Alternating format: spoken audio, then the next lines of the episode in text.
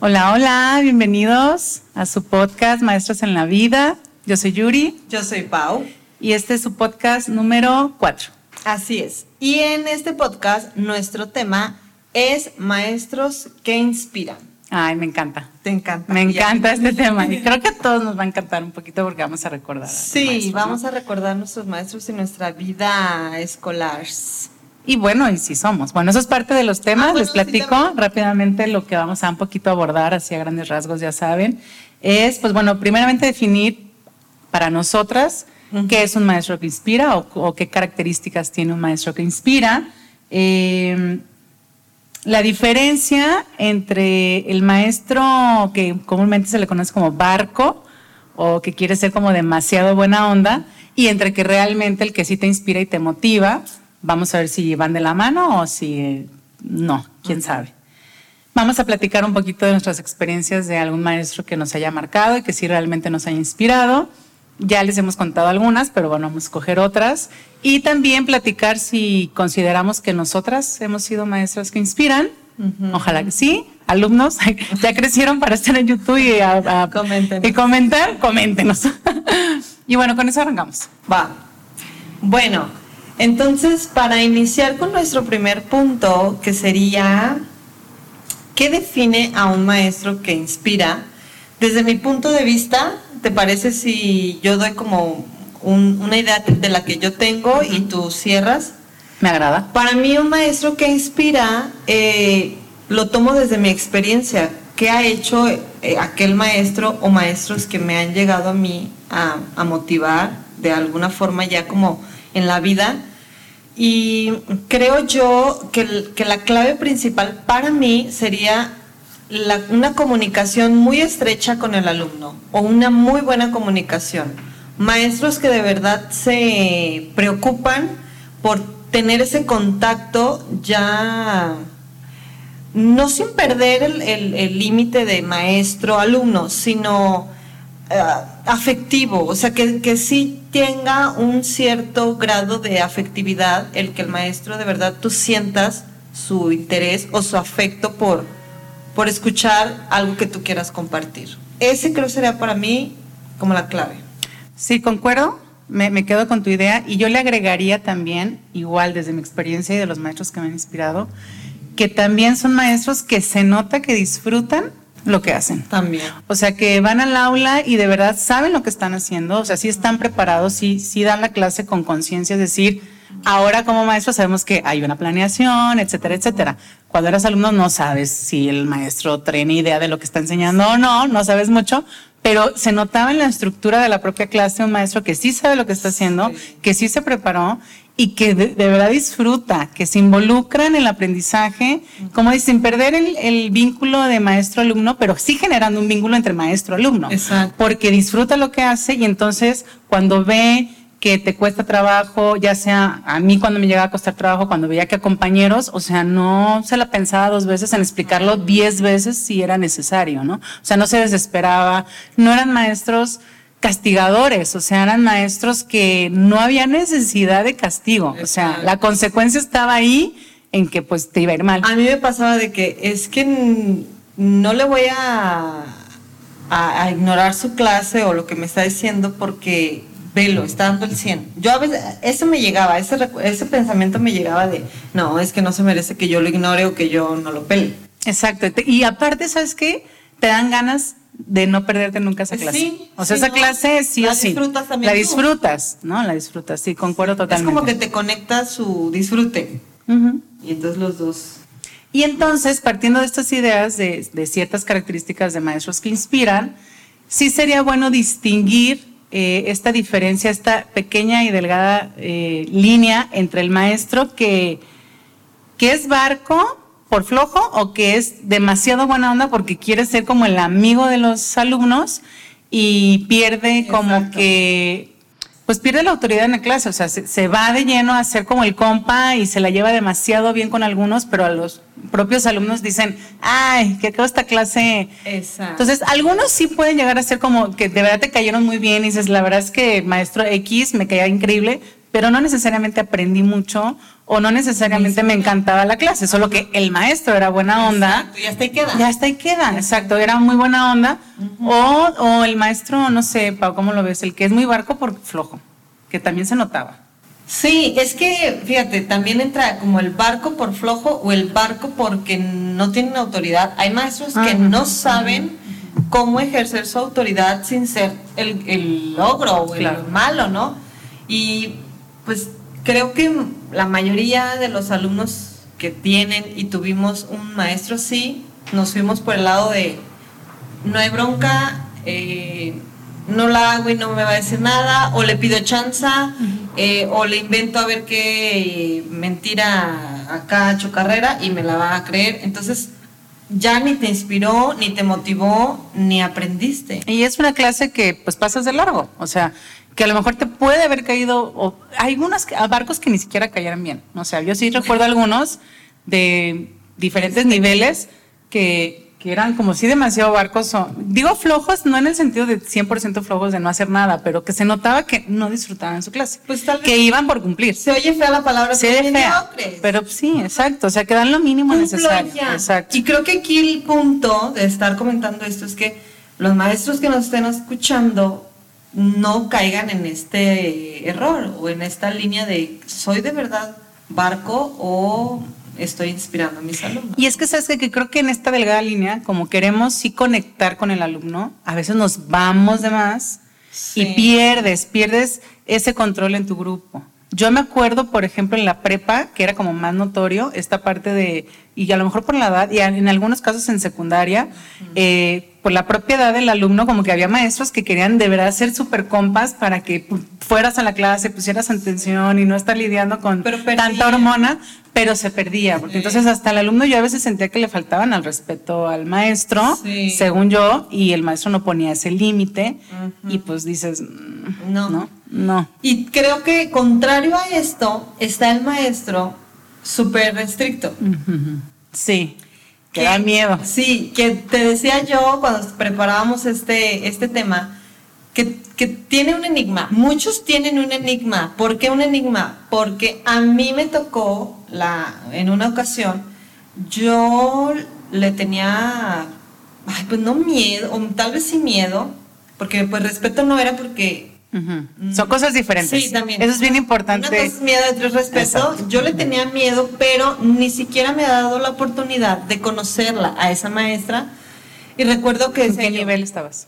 ya en la facultad. Ah, ok, ok. Ya en la facultad y recuerdo que yo decía, es que qué miedo que me toque ella y qué miedo. Y cuando por azares del destino me tocó, no la escogí, me tocó, descubrí el, ese enigma que no era nada, era estricta, pero no autoritaria, no abusaba de su poder, no este, era grosera en ningún sentido, sino que era estricta y solamente pedía lo que debía yo cumplir y todo nos fue de maravilla. Y ahí fue de, ¡eh! qué tonta. Siempre me quedé con No la esa aprovechaste desde antes. no, siempre me quedé con esa idea de qué miedo y es muy, es muy mala, ¿no? Esa maestra, o sea, es mala de, de- de regañona como de hacia tu persona, pues, no de mala maestra. Y- y creo que muchos alumnos se pueden perder en ese camino de, ay, no, eh, no, es que con ese maestro, no, hombre, es bien... Y es que sabes también que pasa con alumnos, que ya en algún otro episodio lo hablaremos, cuando como medio etiquetamos sin querer queriendo, Sí, sí. que no debe, etiqueta. pero también etiquetamos a los profesores, que ya lo habíamos comentado también en algún momento, y entonces como que esa etiqueta va pasando de generación en generación, Sí. y de repente llegan nombres y te toca tal maestro, no, eso sí me pasaba muchas veces, en diferentes niveles era de esta maestra o este maestro, Y fíjate. cuando te toca decías, pues mientras hicieras lo que te toca Exacto, hacer, Que también la perspectiva de cada persona cambia mucho. Sí. Por ejemplo, si una, un alumno flojo, que no le gusta trabajar, que no le gusta que le exijan, le toca este tipo de maestros, sí es como de, qué culé.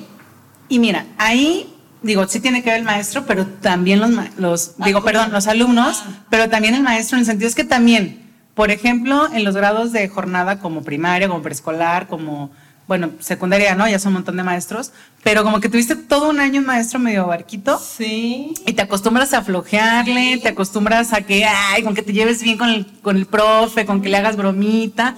Y te llega de repente el siguiente ciclo maestro que es más exigente, que tiene una estructura, que la calificación tiene un encuadre y que si no cumples con esto, pues sorry, ya no te gustó. Y es que, ¿qué? ¿Qué? No, pero maestro, no, no, o sea, hay un límite, es como que, y ya le agarraste idea porque no te pudiste llevar bien. Entonces, hay esa línea entre la exigencia y, oh, bueno, también quería comentar, perdón, Pau, que, que siga, es en el sentido de, del maestro demasiado autoritario que te da miedo, sin que lo conozcas o conociéndolo, Ah. porque cuántas veces no, bueno, a, Sí, a mí me tocó ver maestros que hacían llorar a los compañeros. Sí, está ese lado también, el que de verdad es autoritario, el que de verdad es grosero, el Controlador. que de humilla. Eh, que ya casi casi atenta eh, con tus derechos. Que Hoy por hoy sí, digo, de antaño podríamos decir que las prácticas tradicionalistas era hasta el castigo riguroso, ¿no? Sí. Eh, maestros me han platicado, o sea, de literal dejarlos en el recreo paraditos ahí en el sol horas. Sí. O el típico te quedas sin recreo, o el típico te quedas sin desayunar, o el típico no te dejo ir al baño cuando te estás haciendo el baño. Eso atenta contra Y los derechos. Y, y ese tipo de maestros sí dan miedo. Sí dan miedo, claro. tienen- no- claro, no no, tienen tienen escrúpulos. respetos. Y para mí esos maestros, con todo respeto a aquellos que a lo mejor no saben qué son, pero bueno, hay que analizar Ya la práctica, descubriendo. eh, es que no tienes estrategias. Exacto. Entonces no buscas ciertas estrategias donde verdaderamente tengas un control del grupo digno y la única estrategia que conoces es castigar Ajá. y alzar la voz y regañar y, y condicionar la calificación con todo, ¿no? O sea, voy a bajar puntos y voy a bajar puntos y... Oye, ahorita que estamos platicando, me suena mucho eso como a, a, a padres de familia. Sí, claro, es que era una, era, era, bueno, déjame, o sea, yo me acuerdo cuando me, cuando me dieron la plaza y me fui al rancho, así, yo llegué y te- creo que lo he platicado, no me acuerdo, iba tocando, bueno, creo que aquí no, este, llegué, era bidocente en jardín y todavía no había mi grupo, porque pues era bidocente y me tocaba un primero, entonces me fui puerta por puerta, vaya a llevar a su niño, ya llegué yo y así, ¿no? Pero bueno, ese no era el punto de la plática. Cuando ya por fin consigo juntar 10 alumnos, te prometo que los, las 10 mamás, el primer día de clases era, aquí se le dejo con todo y nalgas. De verdad no es, o sea, es, ese como que no lo habían platicado o lo veías en las películas, era real. Lo estoy hablando hace 12 años que empecé en servicio, ¿no? Entonces aquí yo, no, o sea, yo estaba asustada de, no, ¿cómo? No, no, no, aquí no, no se les pega. No, bueno, si se, es que se porta a veces mal. Y usted regaña así porque Sí. era la práctica de, las, de la, la parte de la escolarización era muy similar a la, La crianza. crianza. Y, y parte por eso se le respetaba al maestro en aquellos entonces porque ayudaba a la crianza. Sí, sí. Pero ya no es eso, ya entendemos que la educación va mucho más allá y que la crianza es en su casa, Así que tampoco tiene que ser punitiva ni tampoco tiene que ser con castigo, por favor, eh, partir desde el amor, pero pues ya obviamente en la escuela no. Y desgraciadamente como a veces nos educaron así en la propia escuela, yo tenía en mi primaria una maestra, eh, primero y segundo, que le jalaba las patillas a los niños. sí. A los niños, a las niñas nunca, ¿eh? Jamás. Pero a los niños que si gritaban, que si se portaban mal, o sea, de verdad yo sentía que se las arrancaba. Eh, pues, ¿Qué? Así era, y fíjate que no nos dábamos cuenta, ni Y nadie decía nada. pues no, pero así, así se vivía, así se manejaba, y no sé. Y no por eso es correcto. O sea, Pues ya no, no. hay que actualizarnos, ¿verdad? Hay que, que ya será otro tema. O sea, Todo hay va que. cambiando. Todo va cambiando, la sociedad va cambiando, los intereses van cambiando y nos damos cuenta de las prácticas que sí funcionan y las que no. O sea, educar con miedo ni en casa ni en la escuela es funcional. No, Simplemente van a crecer traumados y no tiene ningún sentido. Muchos dicen, yo crecí bien y, y respetando no sé qué. Pues sí, pero con miedo. O sea, viviste con miedo. Sí, sí, sí. Y no se trata de vivir con miedo. Puedes respetar y puedes ser una persona de bien sin vivir con miedo. Sí, claro. Pero bueno, nos, nos extendimos mucho en este punto porque es que sí es importante entender la diferencia entre sí sean exigentes, pero Pero sin llegar a. Sin llegar al extremo. A lo, a lo malo. exacto, sin llegar al autoritarismo, a impositivo o a castigos de esta índole, No. cero. Bueno, eh, hablando de, de maestros que nos, bueno, de los puntos que creemos que, que debe tener un maestro que inspira, eh, queremos también compartirle, compartirles algunos de nuestras experiencias de maestros que nos han inspirado. Ujú. Yo le decía a Yuri que yo no tengo como mucha, una lista larga de maestros. ¿Te valía gorro la escuela o tenías bien malos maestros? ¿Cuál es el punto, el común denominador? No, yo creo que es, no tenía maestros, no, o sea, no tuve muchos maestros que me inspiraran, porque yo no creo que fui una niña problema. ¿O eres Dori y tienes memoria a corto plazo? No, sí recuerdo, porque he, he tratado de hacer memoria de ver qué maestro, qué maestro no. O sea, en la primaria recuerdo que llegué a tener maestras o maestros buena onda o lindos o que me sentía yo a gusto, pero de ahí a que de verdad dejaran una huella en mí, no. En la secundaria fue igual el caso. En la prepa recuerdo de uno que él tenía esto que les digo de esta cercanía o este acercamiento afectivo con los alumnos y sí me llegó un poquito a, a tocar ahí fibras porque recuerdo que si a veces llegabas un poco serio, más de lo normal, era de, te hablaba y ya te decía, te noto más seria, ¿todo bien? Y ya tú, ah, no, sí, y a lo mejor estás pensando Ujú. en un güey. La no mosca sé, que pasó. Ajá.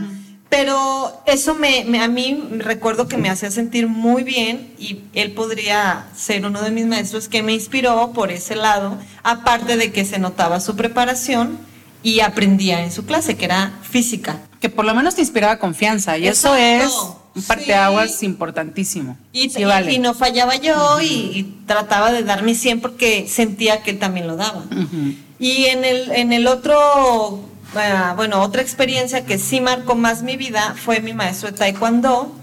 Eh, yo soy segundo dan en Taekwondo, no lo había platicado.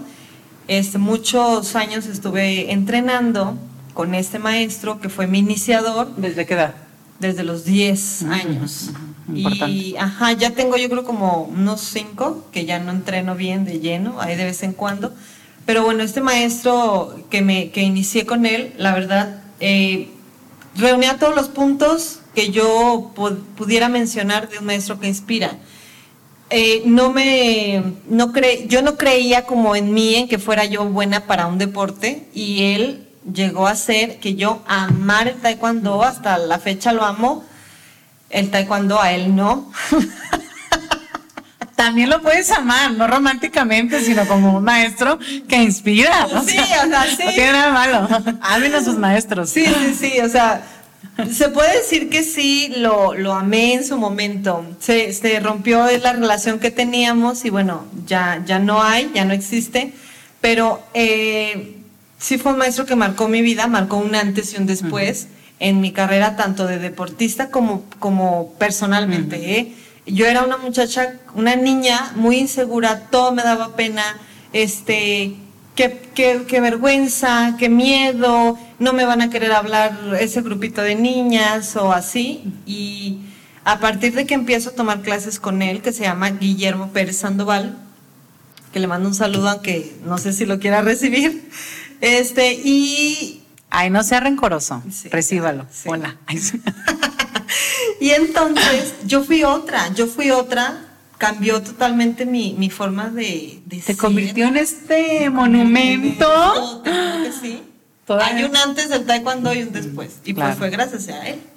Claro. Entonces, él. Que voy a decir, bueno, igual me salgo un poquito del tema más rapidín para quienes nos escuchan, ya sean maestros o padres.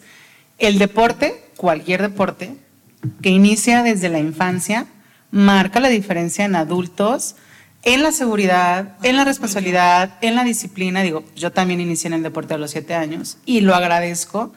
Y es algo que cuando noto niños que tienen como el exceso de, de energía y cosas así, que luego ya los etiquetamos con otros términos, pero nosotros no diagnosticamos, lo primero que hago es recomendar, mételo Deporte, deporte. sí. O sea, o que tiene problemas con la autoridad, o que tiene problemas de disciplina, el deporte marca. sí. Entonces digo, obviamente tener un buen entrenador Sí, también. va, va a querer que sigas, porque puede que sea un pésimo entrenador que te regañe, que te haga sentir mal y digas, no, mamá, no quiero. Y él era estricto, Ujú. pero, Pero, sin, caer en este no, extremo. Exacto. Híjole, yo la verdad, a diferencia de ti, tengo una excelente memoria. Ay, Ay, yo también. a veces sí se te van las cabras al Ah, no, monte. sí, mucho. Puede ser por eso, no, no es Pero en cierto. algo que me marque, No, pues no, sí, no, obvio no. bueno, a veces cosas importantes. Hablemos con la verdad. No, yo la verdad es que sí tuve, puedo reconocer a bastantes maestros que, que marcaron mi camino desde preescolar hasta la maestría, por ejemplo. O sea, siempre hubo un maestro en cada nivel, o a lo mejor más de uno, que yo dije, híjole, qué, qué padre clase. Desde muchas formas, me marcaron desde la parte personal, desde encontrar ciertas habilidades en mi inteligencia o en mis capacidades para desarrollarme, o desde simplemente ver y disfrutar una clase porque te la dan con gusto. O sea, creo que por eso, ahorita voy a mencionar dos, eh, nada más grandes rasgos, pero creo que la característica de todos estos maestros que, que, recuerdo con tanto cariño, ya mencionaba a la maestra Elba de la primaria y cómo regresé muchos años, ya mencionaba a la de la normal, la maestra Mónica, que marcaron como parte de lo que yo quería hacer como, como, como educadora, pero creo que el común denominador es, uno, que se notaba su profesionalismo. Digo, no le podía yo poner ese término en aquel entonces. Hoy le pongo ese término porque lo conozco. Pero sí se notaba, se notaba su pasión en clase, que disfrutaban, que ahora que digo, es bien cansado y todo, pero eh, no se notaba en ellos. Se veía que se esforzaban por explicar de mil maneras para que sí se entendiera, para que sea útil en tu vida. Eso es algo que me marcó mucho también de todos. Y voy a mencionar, por ejemplo, voy a mencionar los, de los del kinder, porque bueno, uno, por somos educadoras, y dos, porque tuve, siempre tuve dos maestras, en tanto en segundo como en tercero, que ahora pienso que era estatal y a lo mejor era la niñera y la titular, pero en mi mundo fueran mis dos maestras. Pero voy a mencionar eso porque una era extremadamente autoritaria y la otra era demasiado cariñosa, que a lo mejor puede ser medio barquito, pero creo que en esa edad se agradece a alguien que te dé te dé este, un gancho de, por favor, sálvame del logro. y los voy a mencionar porque tengo un recuerdo que me traumatizó Muchísimo, muchísimo, muchísimo. Yo de niña era pues muy melindrosa para la comida, había ciertos alimentos que me caían muy mal, entre ellos la cebolla que hoy por hoy, tú sabes que no como cebolla, pero no la comía desde chiquita, o sea, dice mi madre que de bebé me la comía mordidas y que a lo mejor algo pasó ahí que, que me asqué desde muy niña porque de ahí nunca volví, o sea, y yo soy de verdad que puedo comer algo que me dicen no tiene cebolla y lo cacho. O sea, si tiene pedazos, ponte tú que polvo y eso no hay bronca.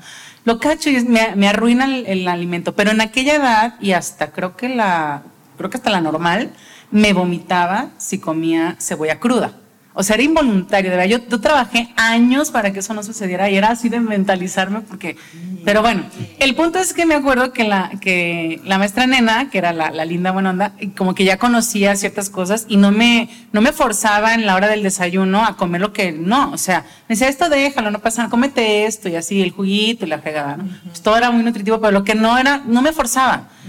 Y me acuerdo un día que dieron hot dogs para desayunar. Con cebollita. Con cebolla y, y, me los pusieron, o sea, normalmente la mesa procuraba que me pusieran toda la verdura aparte y ya yo ponía la que sí comía y la que no. Ese día, pues total me sirvieron uno que ya estaba todo hecho.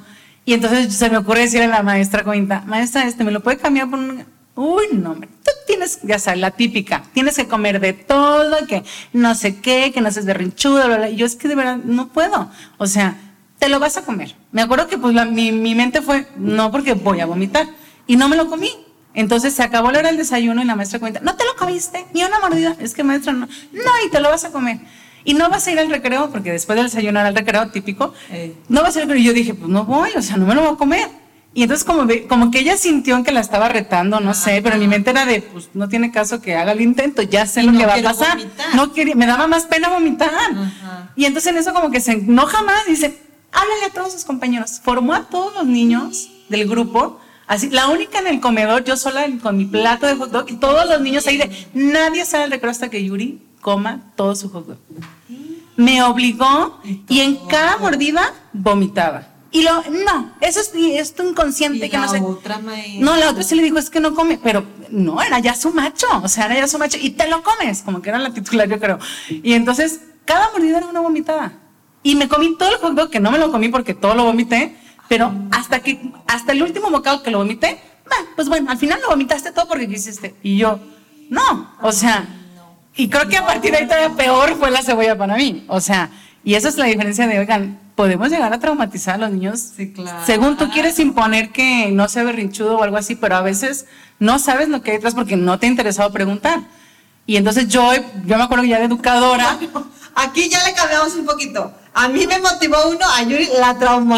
no, sí, real, es un recuerdo que lo tengo muy vivido porque, porque me marcó cuando veo a los niños comiendo y veo que le hacen, no te lo comes. O sea, no es necesario el sufrimiento. Llegar a un punto que puede que te llegue a gustar o puede que no. O sea, yo hoy por hoy, a mi edad, no como cebolla. Sí. Ya no me genera tanto estrés como antes, pero pues ni modo. Maestra, qué bárbara. Pero la maestra nena, la verdad, sí hacía un gran esfuerzo de, y yo quedé, aparte ya le tenía así a la maestra cómica. O sea, me daba miedo ir a desayunar. Claro. Y bueno, otra maestra que, que, respeto muchísimo, que fue mi maestra en, que ahora sí voy a hablar de algo bueno porque este quedó como más no malo, pero es importante también mencionarlo, porque estos maestros... Que sí. No, y aparte, oigan, no sean así, no sean así, está bien. bueno, mira, la verdad, no, ya lo he hablado muchas veces y me da risa el tema, pero sí es importante puntualizar, no sean así. Y en la prepa tuve una maestra que era la maestra de literatura, la maestra Paola, que era toda vivaracha, toda buena onda, y de verdad sabía todo. O sea, yo admiraba que lo que le preguntabas así, libros así, y nos motivó a leer, nos motivó a escribir, y de ahí la verdad nació una de mis grandes pasiones que es escribir. Y, y uno de lo, que, de lo que yo notaba era que disfrutaba. Y que jamás en la vida nos regañó por nada de lo que escribíamos. O sea, de hecho, no era una clase como, como práctica, como taller, así. O sea, jamás fue de.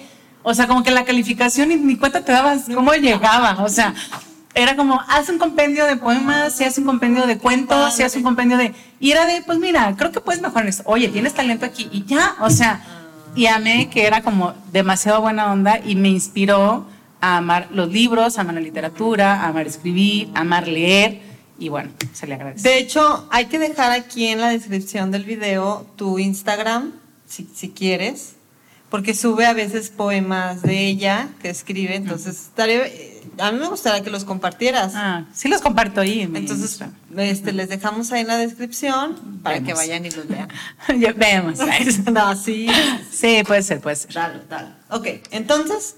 Entonces, pues bueno, ya, tengo muchas más historias, pero bueno, tampoco los quiero agobiar. Pero sí pensé en, poner estas dos porque es la verdad una diferencia abismal entre un maestro que quiere ser como muy impositivo en, en decir, aquí se hace lo que yo digo, no. pero oigan, no, se pasa. No se pasa. Ok. Entonces, ¿te parece si cerramos con algunos tips?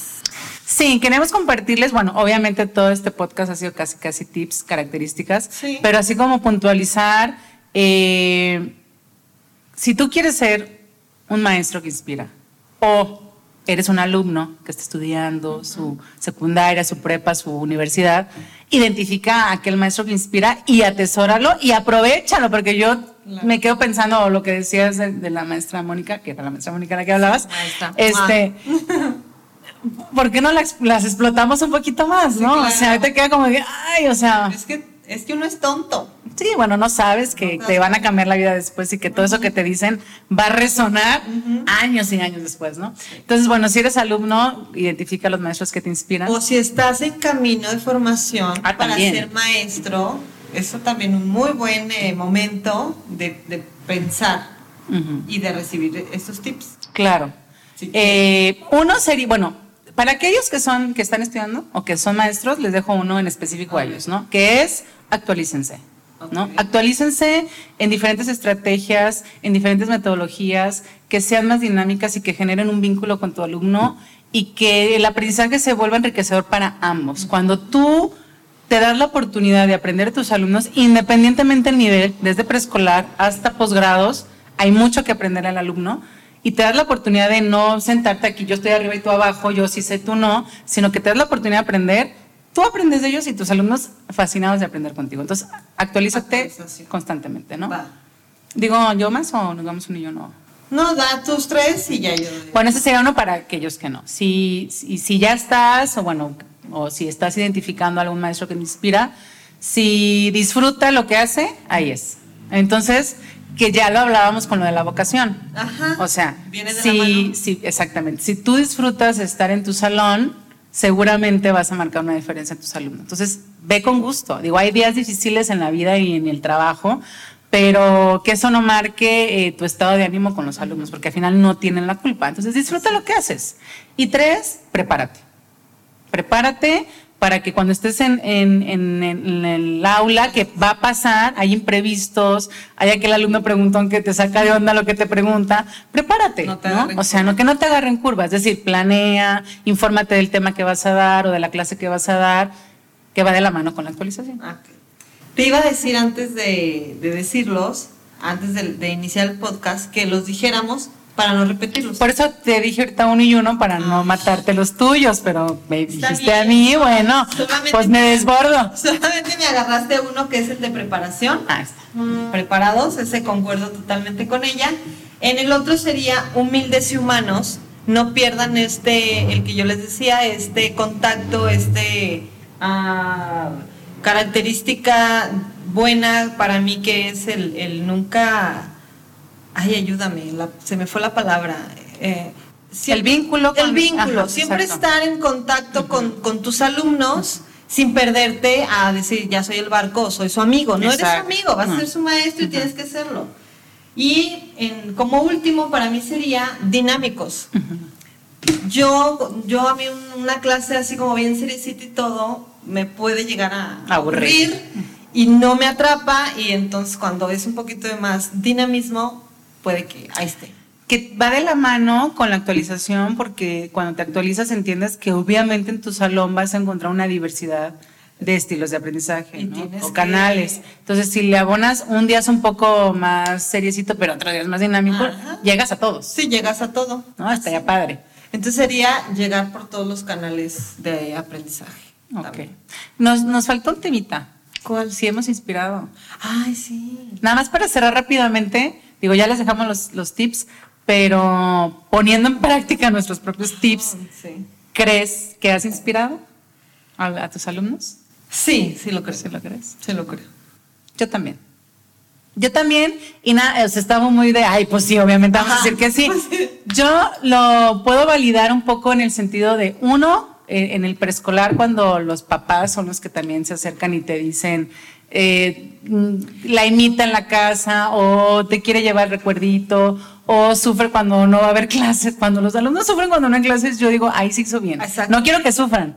Pero prefiero que sufran porque no hay clases, porque de verdad aman estar en la escuela, a que sufran porque van. Fíjate, es que es difícil que en este nivel de preescolar el alumno te pueda expresar así de, maestra, me estás inspirando en lo que estás haciendo o en la clase que me estás dando, o en cómo estamos viviendo. Usted tiene todo bien. Ajá, no, más bien con esas actitudes. Ujú. Eh, ma- niños de que, es que porque maestra estaba llorando que porque quería venir y no había Ajá, clases o que porque no vino, ah, me pasó que no iba y entonces iba la suplente o los dividían y bueno, sufría el niño y ya la mamá te lo comparte y entonces es ahí cuando dices tú, órale, entonces estoy haciendo, voy bien, voy por buen camino. Y aparte se dice que los borrachos y los niños siempre dicen la verdad. Y un niño que llega y te abraza, Claro. por iniciativa, es el abrazo más sincero y que prueba que estamos haciendo bien nuestro trabajo.